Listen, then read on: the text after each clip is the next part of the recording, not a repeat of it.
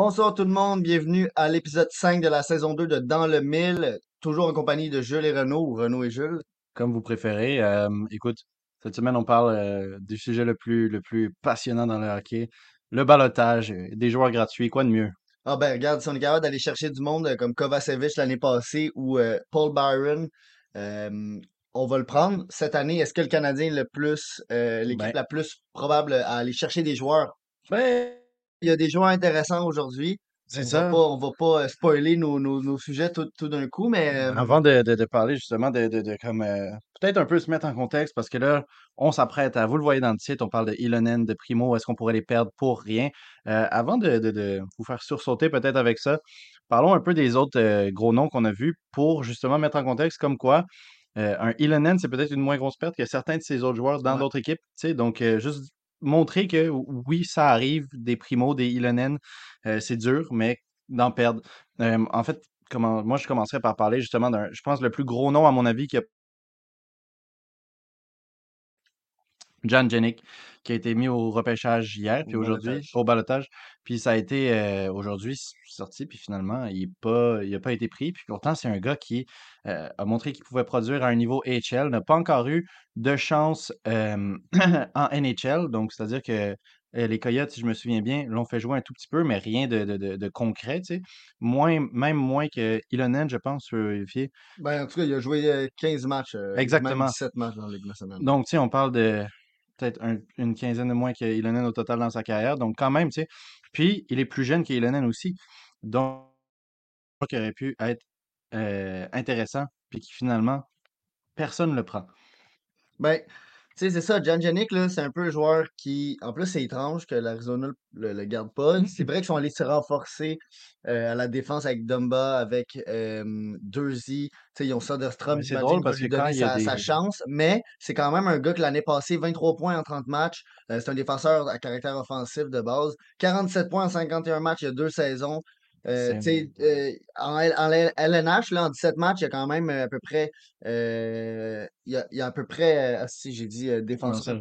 parce que moi, dans ma tête, je pense toujours à, hum, aux défenseurs suisses que Arizona a Oui, oui, oui, oui. deux ans, ben, de- dans, dans son comme deux ans après son draft year. Mais oui, non, Jan Jenik, c'est ça, c'est un gars un qui, centre. lui, centre, winger, c'est versatile. Fait que dans, dans l'équipe d'Arizona, je le- tu sais, peut-être que aussi, mettons, tu regardes euh, une équipe, tu peux pas avoir 12 attaquants de finesse ou de, de offensif. Faut que tu aies un Michael Carcone, tu sais, qui est un gars plus euh, de grit ou whatever, qui a pas été encore coupé, si je me trompe pas. Mais euh, c'est ça, c'est sûr que quand tu check, il est très proche de l'âge de Ilonen. Euh, là, ce qui est, ce fait qui que est drôle avec euh, Arizona quand même, c'est qu'à chaque fois qu'il y a quelqu'un qui est au balotage, moi, ce que je vois dans les commentaires, c'est, tu sais, aujourd'hui, admettons, on a Sokolov et Bernard Docker qui ont été mis au euh, balotage, donc des gros noms quand même, Bernard Docker, un ancien euh, first round pick, et qui font mettre au, au balotage. Puis quand je vois dans les commentaires, c'est beaucoup de fans d'Arizona qui sont comme amenez-les, amenez-les, amenez-les. Mais en même temps, leur équipe, finalement, met des Jan Jenik au repêchage, qui, qui- Au au balotage. qui peut être en fait, un, tu pourrais faire l'argument comme quoi c'est le meilleur nom qui a été mis au balota- au balotage cette année, tu sais. Donc, c'est bizarre, tu sais, que cette équipe, que tout le monde dit, hey, amenez du talent, ce gars-là, on a de la place, on peut lui donner sa chance, envoie justement un centre de telle qualité, puis jeune, tu sais, pas Ouais. 26 ans, là, il y a 23 ans. J'ai dit que c'est un 2000, donc, euh, en tout cas, curieux à voir. Puis, euh, parlant de Ottawa aussi, euh, j'ai donné deux noms, puis on a Lassie Thompson qui s'est fait. Euh, ballotté. Ouais. Il s'est fait réclamer en fait par Anaheim. Il y a deux jours, je pense que justement un autre choix de première ronde que Ottawa avait soumis au balotage, comme Bernard Decker, et qu'ils l'ont perdu en fait pour rien. Euh, je pense que justement, avant de rentrer dans le Canadien, on pourrait parler un petit peu de, du asset management de Ottawa et leur histoire de première ronde. Ben, c'est quand même, c'est quand même étonnant parce que un Lassie Thompson, un défenseur plus à caractère défensif, euh, mais qui est prêt pour la Ligue nationale. Ce qui est Et la différence avec, 33 points en 50 quelques matchs la saison passée, donc mais à caractère défensif, mais qui a prouvé qu'il pouvait jouer des deux côtés quand même. puis c'est ça, c'est la grosse différence entre Thompson et Bernard Docker, c'est vraiment que euh, le consensus, là, puis bien, bien évidemment, à un moment donné, le consensus, on s'en on s'en va nulle part si on fait juste suivre ça. Mais aussi, les ayant vus, Thompson est un joueur de la Ligue nationale. Bernard Docker n'est pas encore, a pas encore prouvé qu'il est prêt. Donc, oui, ça peut être un beau bet d'aller prendre Bernard Docker, mais faut pas oublier qu'il faut qu'après ce gars-là soit dans ton alignement. Donc, euh, mettons, moi, le Canadien, je ne souhaiterais pas qu'il le prenne. Non. Ça m'étonnerait pas qu'une équipe le prenne en se disant, mettons, Flyers, ça m'étonnerait pas qu'ils se disent, Ah, regarde, on va essayer. Mais tu sais, moi, c'est plus la décision de, mettons, tu signes à Monique qui, lui, est en fin de carrière, qui n'a pas nécessairement des, des, des atouts, euh, tu sais, comme qu'il faut à tout prix garder. Oui, c'est un bon défenseur, un bon vétéran, mais c'est encore une fois, je trouve que ça va dans la dans l'espèce de pensée que l'on dirait que Dorion puis Eisenman, deux clubs qui étaient comme en reconstruction, et là, tout d'un coup, ils veulent devenir bons, et là, ils vont Ouais. un peu sacrifier leur futur. Mais Eisenman, il trouve la manière de pas jeter euh, des Ben, pics et tout, ça. parce que justement, tu veux Ben, qu'on parle le un peu aussi. ben oui, mais tu veux qu'on parle euh, de Ottawa puis un peu de leur asset management. Puis j'ai regardé un peu leur dernier, tu mettons jusqu'à 2016, leur pic, parce que 2015, euh, ça revient longtemps, puis c'était Thomas Chabot. Mais ensuite, 2016, ils prennent Logan Brown, qui en ce moment euh, est à Tampa Bay. Il n'a pas eu une saison encore qui, qui s'est stabilisé dans un rôle LLH. Il a toujours joué dans la AHL. Puis en 99 matchs, 26 points. En 2017, on regarde ça, Shane Bowers. euh, en ce moment, il est dans le club école de New Jersey, puis le gars, il a juste joué un match dans la Ligue nationale. En 2018, Kachuk. là, t'as Kachuk qui est leur capitaine, mais ensuite, t'as Jacob Docker. Bernard Docker qui, lui, ben, il est Puis sur les waivers. ça, c'est des, des, des, des saisons aussi où on voit comme, admettons, le Canadien l'année dernière avec euh, Mesha Slavkovski. C'est comme quand tu as deux choix haut dans un repêchage, tu as l'occasion justement d'aller chercher deux bons joueurs qui vont. euh, Bernard Decker et euh, si les deux avaient atteint leur potentiel, auraient pu être tellement dans un bon timing. Tu Ouais. sais, as un grand défenseur qui shutdown, puis tu as Tkachuk en avant, ça te fait une excellente base. Et mais ils se sont un peu plantés. Ben, en fait, c'est ça, c'est la- la- la- c'est- ce que je veux venir en conclusion au final, c'est que, Ouais. en 2019, Thompson, bon, il est rendu à Anaheim. 2020, trois bons picks pour l'instant. Studzla, Sanderson, Ridley Gregg, trois gars qui vont, euh, de ce qu'on voit en ce moment, vont se rendre dans un top 9, euh, top Ouais. 4 de la Ligue nationale. 2021, étrange. Ils vont drafter un Boucher qui, déjà là, c'était étrange quand ils l'ont drafté. Euh, depuis ce temps-là, c'est juste très difficile de Ouais. savoir si ce gars-là va se rendre en Ligue nationale. 2022, 2023, les picks ont été échangés au final, ce que je trouve un peu comme euh, leçon qu'on peut tirer de ça, là, c'est que, tu sais, au Canadien, on parle souvent du fait que là, en ce moment, on a de la quantité, on n'a pas de la qualité tant que ça.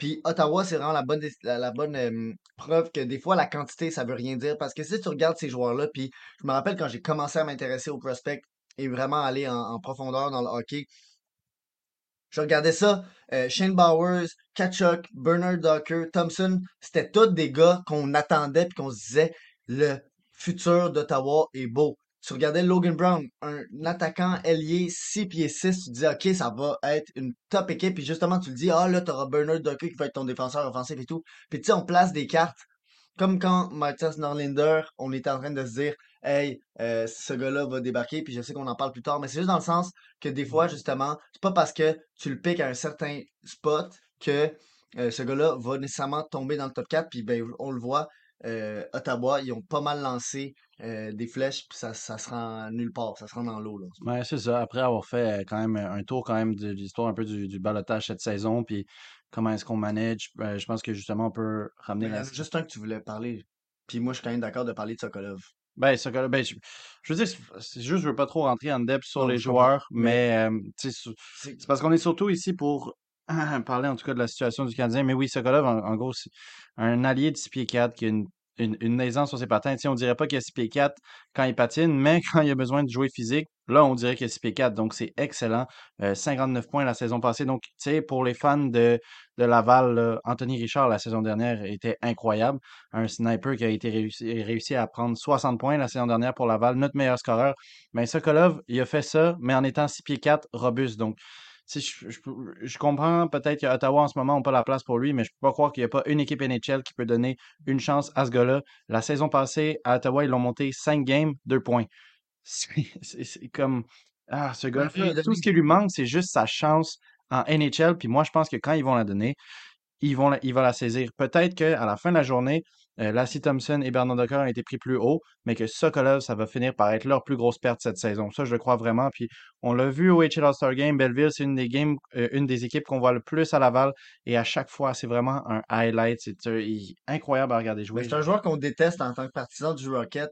Puis c'est un, ça, ça, ça veut dire quelque chose, tu sais. C'est parce que, oui, tu peux détester un joueur pour, euh, parce qu'il frappe tes gars, puis tout. Mais ce gars-là, c'est vraiment, en AHL, il est dans une, il, il est plus rendu là. Puis ça m'a vraiment étonné de le voir descendre. Puis peut-être que c'est un peu des erreurs de management, encore une fois, de Dorion, d'essayer d'aller chercher trop le maintenant, alors que, wow, là, donne le, le temps à Sokolov de s'installer.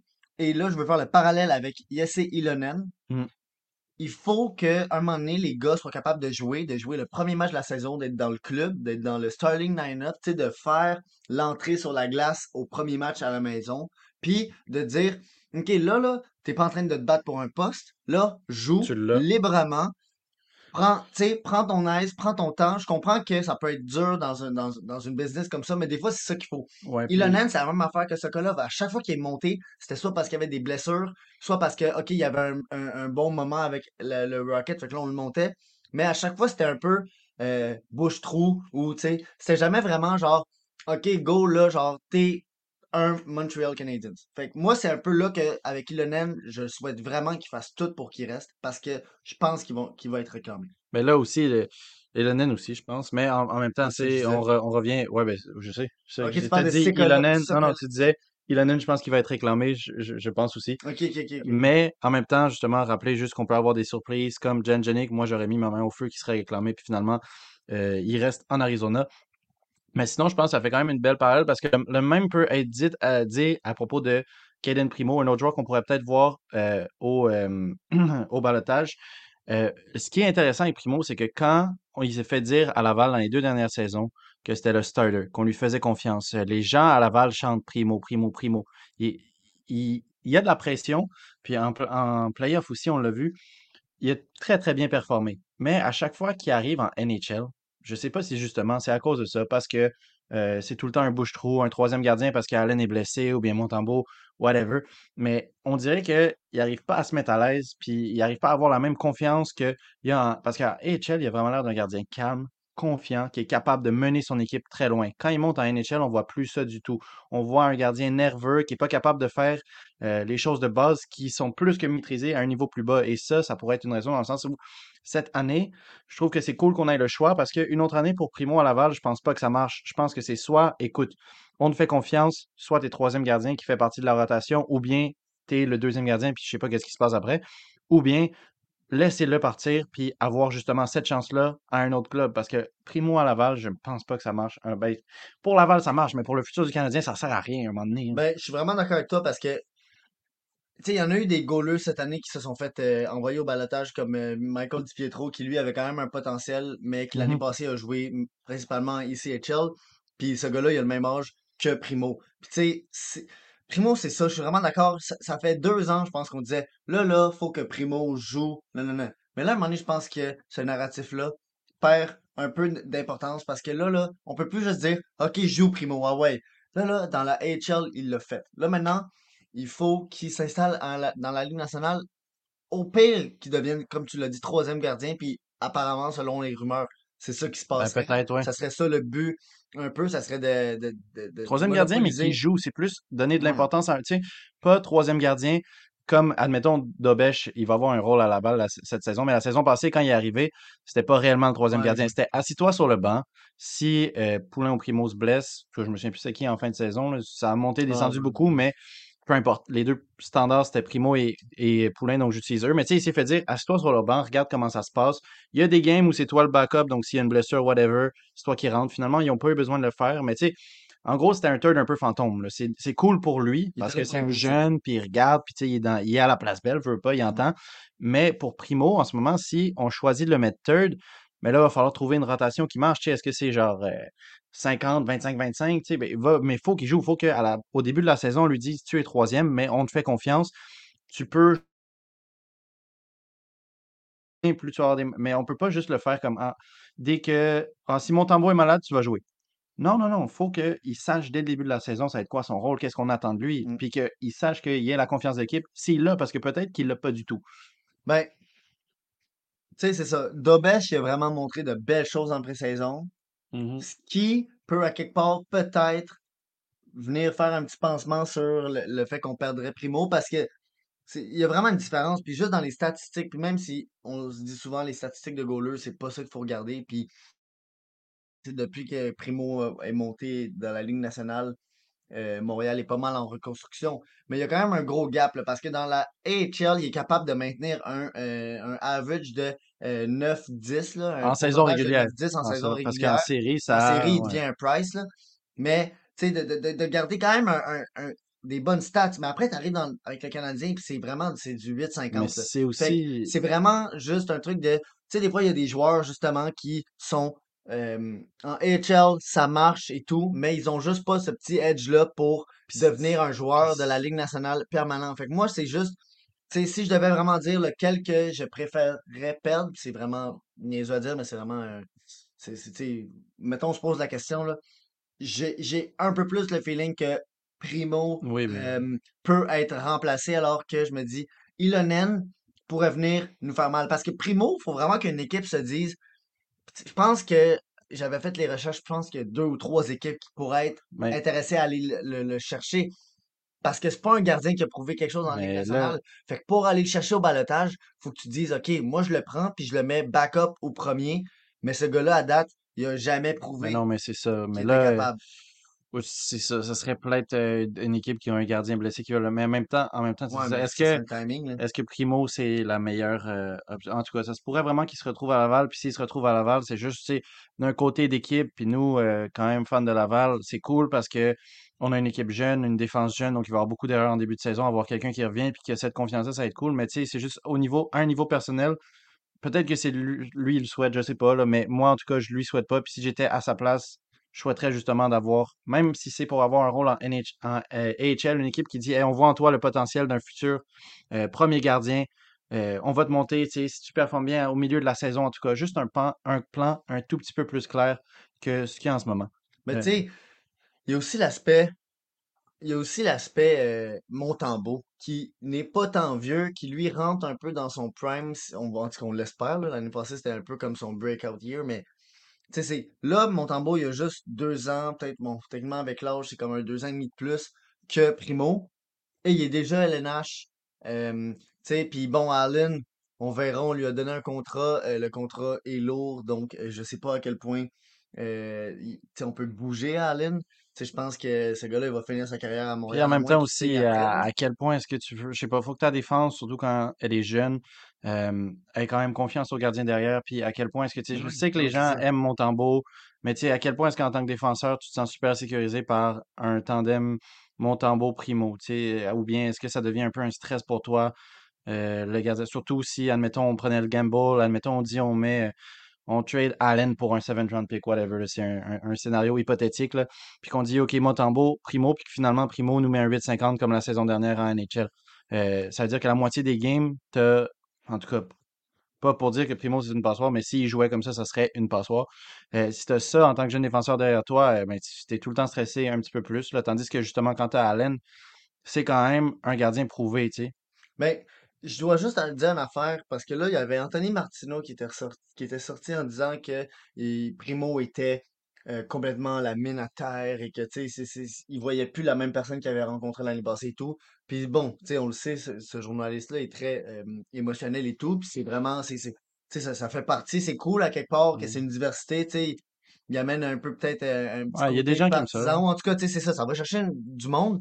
Euh, moi, je trouve que euh, que, que ce commentaire-là n'est peut-être pas le cas, mais Primo, dans son match où est-ce qu'il s'est fait scorer deux buts, de- quasiment dès le début, il a été capable d'après, comme, rester focus, puis après, de comme pas s'écrou- s'écrouler Ben, sous c'est cette espèce de, comme, ces bourdes-là. Puis ça, c'était quelque chose que j'ai aimé. Puis à date, en pré-saison, Primo ne joue pas mal. Donc, tu sais, je suis vraiment d'accord qu'ils sont encore avec le club. Puis on, on parle souvent de peut-être attendre le timing, que tu sais, tous les goalers soient mis sur le balotage, comme ça Primo peut comme peut-être Ouais, ben passer, oui, peut-être la dernière coupure. Fait que tu sais, on Mm. verra. C'est juste que moi, mettons là, Ilonen, sincèrement, c'est un gars qui. euh, parce que là, on a parlé beaucoup de Primo, mais Ilonen, je trouve que c'est un gars qui là doit s'installer. Euh, sincèrement, tu sais, mettons là, on regarde des affaires comme euh, la culture, euh, la profondeur et tout.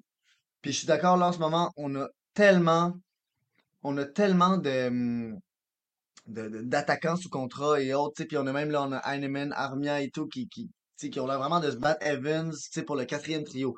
Mais moi, Ilonen, sincèrement, c'est un joueur que je trouve qu'on pourrait mettre un peu partout sur le line-up puis voir qu'est-ce qu'il est capable d'a- d'amener. Je pense pas qu'il peut être avec Kofir Suzuki, mais mettons, on parle d'Anderson, Newhook avec leur vitesse. Mais Ilonen pourrait être une alternative à un des deux, mettons, il pourrait être avec Newhook, je sais pas, ces gars-là, ils vont vite. Est-ce que ça pourrait marcher avec le jeu d'Ilonen? Ilonen, hier, on l'a vu, il était souvent dans des situations où est-ce qu'il pouvait pas prendre son accélération. C'est là qu'il est pas capable de, se démarquer. Mais quand il joue dans un jeu où est-ce que c'est vraiment nord-sud et il est capable d'amener la rondelle, de rentrer en zone, puis ce qu'on a vu à Laval, c'est ça, c'est un gars qui est capable de rentrer facilement, de, d'exploser en vitesse. Donc c'est juste, c'est un vrai potentiel qu'il a, Ilonen. Je pense qu'il faut pas abandonner. Puis justement, je trouve que c'est, des deux, c'est lui qui a, qui a le plus à montrer. Puis après, est-ce qu'on l'échange? Oui, mais il faut juste que là, en ce moment, je pense pas qu'il faut le donner. Moi, en tout cas, moi, moi c'est juste que j'ai toujours trouvé que c'est un joueur qui avait le potentiel d'être spécial, mais sans rentrer totalement dans le spécial. Donc, c'est sûr qu'il peut se développer un bon rôle comme euh, joueur de rôle, justement, l'expression, à Montréal. Mais après, tu sais, c'est plus au management d'aller décider quel, à quel joueur. Tu sais, si vraiment le coach, admettons Martin Saint-Louis, dit qu'il aime beaucoup Ilonen, qu'il voit le potentiellement dans une équipe qui va faire un deep run de Coupe Stanley, qu'il voit le potentiel d'un gars qui peut être extrêmement utile sur le power play, gardez-le. Moi, c'est plus genre vraiment behind the scene. Si les gars se disent non, ben écoute, il va être quatrième monde, puis je suis pas sûr qu'on peut le mettre sur les. Bon, dans ce cas-là, mettez-le au balotage. C'est vraiment plus, genre, c'est quoi la mentalité. Même chose avec Primo. tu sais, À quel point est-ce que vous avez confiance en lui? Si vous avez confiance en lui, donnez-lui sa chance, qu'il vous prouve, soit que vous avez raison, soit qu'il a tort, puis dans le pire des cas, on le perd l'année prochaine au balotage ou bien agent libre, ou bien si vous n'avez pas confiance en lui, laissez-le aller. Mais ça serait peut-être déjà arrivé si c'était ça le cas. Donc, écoute, à voir. Tu sais, je, sais, on a un autre sujet à parler, mais le, truc, moi, qui, qui me désole vraiment, là, en ce moment, c'est le cas d'Armia. Parce que Armia, je le sais, qu'il n'est pas totalement heureux à Montréal. Il est pas bien avec tout ce qui est les médias, tous les réseaux sociaux. Il aime pas ça, participer à ça. C'est pas un gars dans le vestiaire qui est un bon vétéran. C'est un gars qui a fait quoi, 14 points l'année passée. Il, est là un match sur ben, c'est 15. ça. Pour Fait être que moi, je suis un peu genre, hey, là, là, sincèrement, si on est pour envoyer Ilonen au balotage puis garder Armia en haut juste à cause de son contrat, ça, c'est un peu hypocrite parce que depuis le début, il parle de culture et tout, puis là, tu gardes un gars qui amène rien. Puis tu sais, en tout cas, fait que c'est juste, je moi, c'est ça, Ouais. c'est là que ça viendrait me chercher. Non, je suis d'accord. Euh, ouais, pour finir avec euh, euh, Ilonen, justement, je- on est- c'est 100%, je suis d'accord, mais c'est justement, il faut que le coach veuille puis voit ce potentiel-là. Dans... C'est c'est comme si euh, Martin Saint-Louis était arrivé puis avait dit à Caulfield, Ah, moi, je vois pas tant le. Tu sais, je pense que tu vas continuer comme tu étais avec Duchamp. Bon, mais dans ce cas-là, Kalice, prenez sa. Pardon. Prenez sa, sa, sa, va- là, sa, sa- sa valeur puis échangez-le. Tu sais, admettons, c'est vraiment la mentalité de ce qui met en charge. Mais si Saint-Louis a vraiment l'impression qu'il peut faire produire Armia, puis peut-être qu'il l'a, parce que la saison passée, la Attends, production parlais- parlais-tu d'Armia ou Ilonen, là? Euh, euh, de Ilonen. Parce que Ah, Armia, aussi. il l'a testé, là. Non, euh, c'est ça. Armia, euh, Ilonen, c'est ça le truc, c'est que jamais, comme on disait tantôt, il a jamais eu son rôle en dessous, de- dans Martin Saint-Louis, il a jamais fait partie de son système au début de la saison. Euh, ça a tout le temps été un bouche-trou, pour dire ça comme ça. Euh, tandis qu'Armia, il a eu sa chance, puis je pense que justement, un- admettons, Armia et Tanner Pearson, deux gars que tu l'as dans ton équipe, t'es comme, OK, peut-être qu'il produit pas au max, mais que c'est des bons vétérans. Mais faut que la différence, c'est qu'il y en a un des deux qui a envie d'être là. Tanner Pearson était content de se faire échanger à Montréal, amène une présence positive dans la chambre, je pense, parce que, comme on dit d'habitude, on n'est pas là. Et puis, si Armia a plus envie d'être là, ben, cette, euh, ouais. Ouais, on, on se présente au repêchage l'année prochaine. Lui, euh, 16-17 ans, donc on est des bons prospects.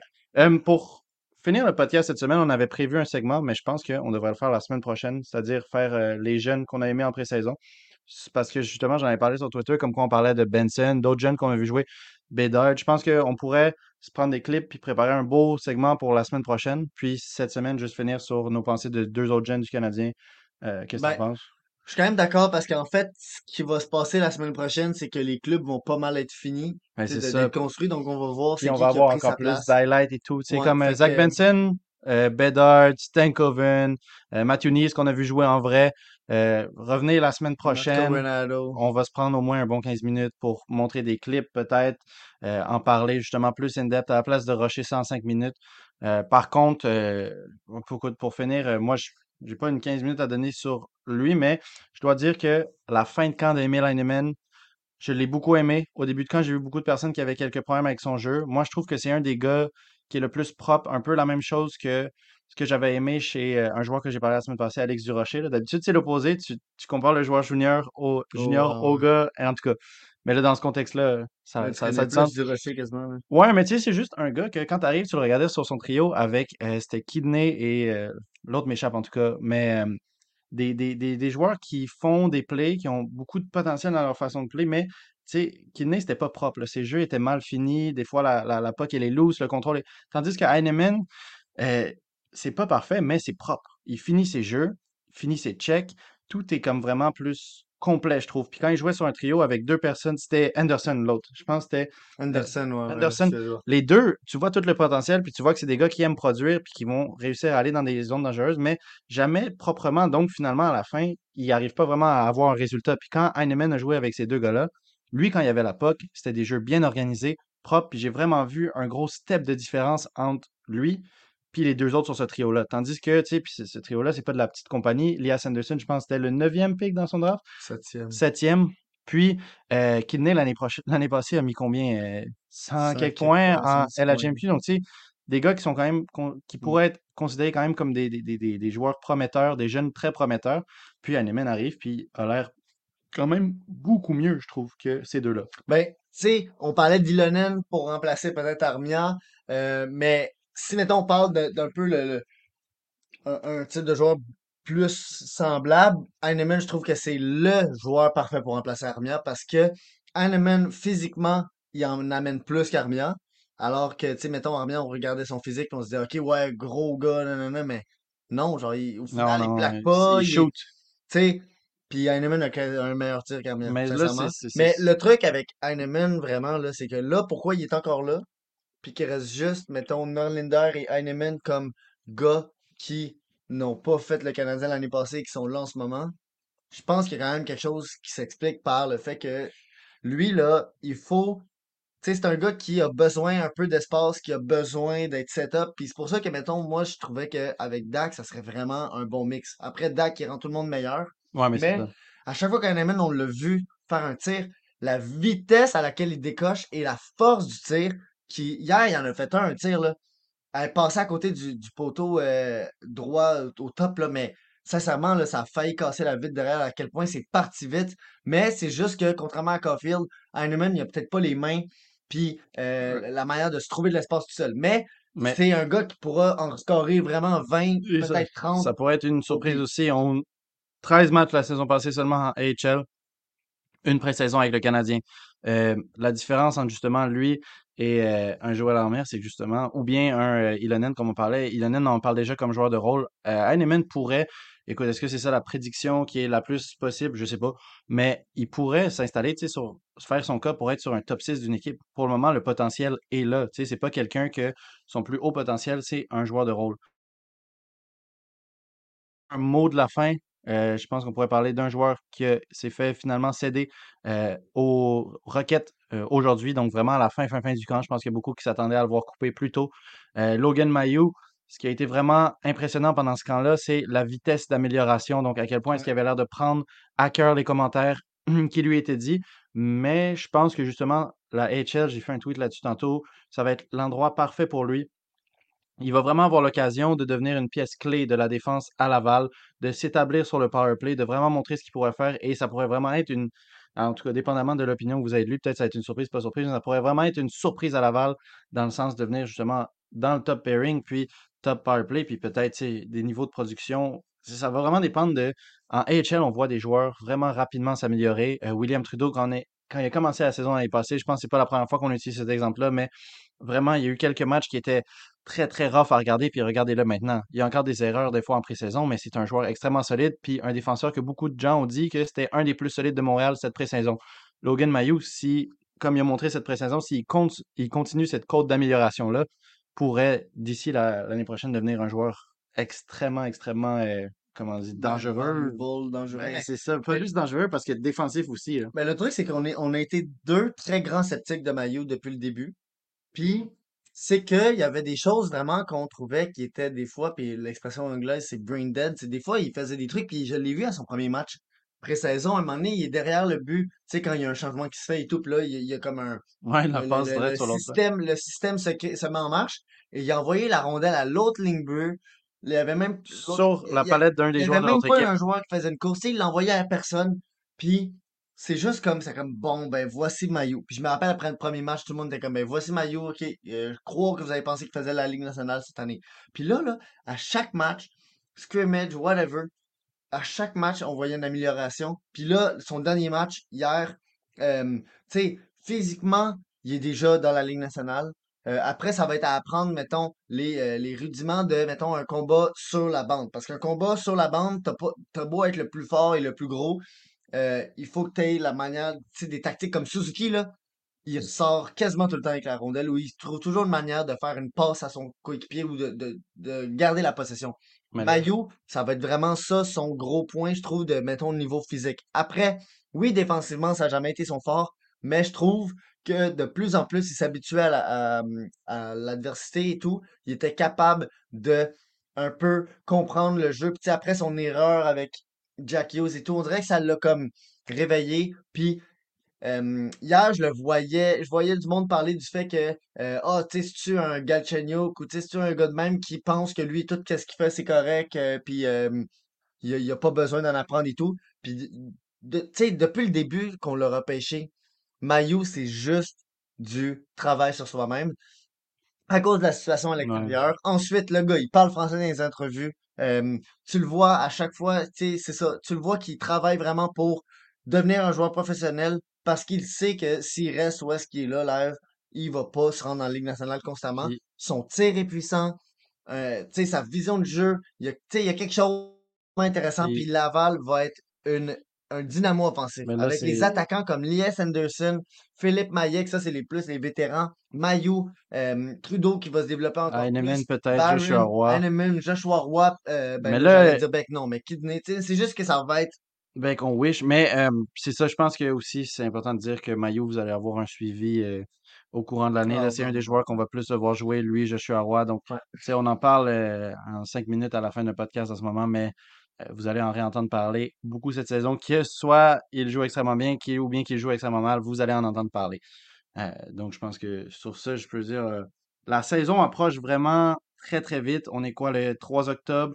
Premier match euh, que nous, on va voir à Laval, 14 octobre. Donc, tu sais, c'est excitant. Il nous reste. 13, 14. Ouais, ben oui. Parce que le 14, il y a le match euh, d'ouverture du Canadien que je vais être parce que. Ouais, lui le 13, moi le 14. Donc, analyse de deux matchs en un. Boom. Dans le mille. le 15, on a On a quelque chose de 15? Midget. Midget Ouais, ben. En tout cas, ça va être une fin de semaine de hockey. Puis, dans la semaine prochaine, comme on vous a dit, on vous prépare le segment sur les joueurs de pré-saison. Soyez là. Puis, euh, c'est notre dernier. comme euh, deux heures de travail. là. On va chercher Ouais, deux les, heures. hein. toutes les highlights Il dit ça, mais il fait, il fait ses recherches cinq minutes avant le podcast. Tac, tac, tac, tac, tac. Mais euh, écoute, là, Je quand même le- notre euh, prochain podcast mardi, c'est le dernier avant le hockey de la LNH, je pense. Donc, Yeah, yeah, yeah. Donc Parce que euh, notre premier match, notre Canadien, c'est le 11. Connor Bedard. le 10, je pense. Le 14 contre Connor Bedard à la maison. Euh, mais en tout cas, tout, tout va bien en ce moment euh, du côté euh, de sur la bande avec euh, les deux équipes de la BTB qui sont en feu. Bon, Rouen ont commencé en étant les numéros 1, puis là, sont, ils ils ont descendent, réussi puis à gagner un les match cette de Foreurs semaine. remontent. Dans Je pense que les Foreurs, sont rendus comme septième. Septième dans le top 10 Quand même canadien. incroyable, mais on n'y pensait pas. Mais en tout cas, Sur ce, bonne soirée tout le monde. bonne soirée, à la semaine prochaine, Merci Claudel. sur la bande. Et ouais, merci, je suis Claudel. Je pense que Je sais pas si c'est. Ok, parce que je, je viens de réaliser que Claudel, c'est un peu comme Claude l'éveillé avec un L. là. En tout cas, je sais pas si c'était. tu- Je pensais peut-être que c'était un- son surnom, mais ok. On va Merci tout vérifier avec monde. Claude. Bonne soirée, guys. Bonne soirée.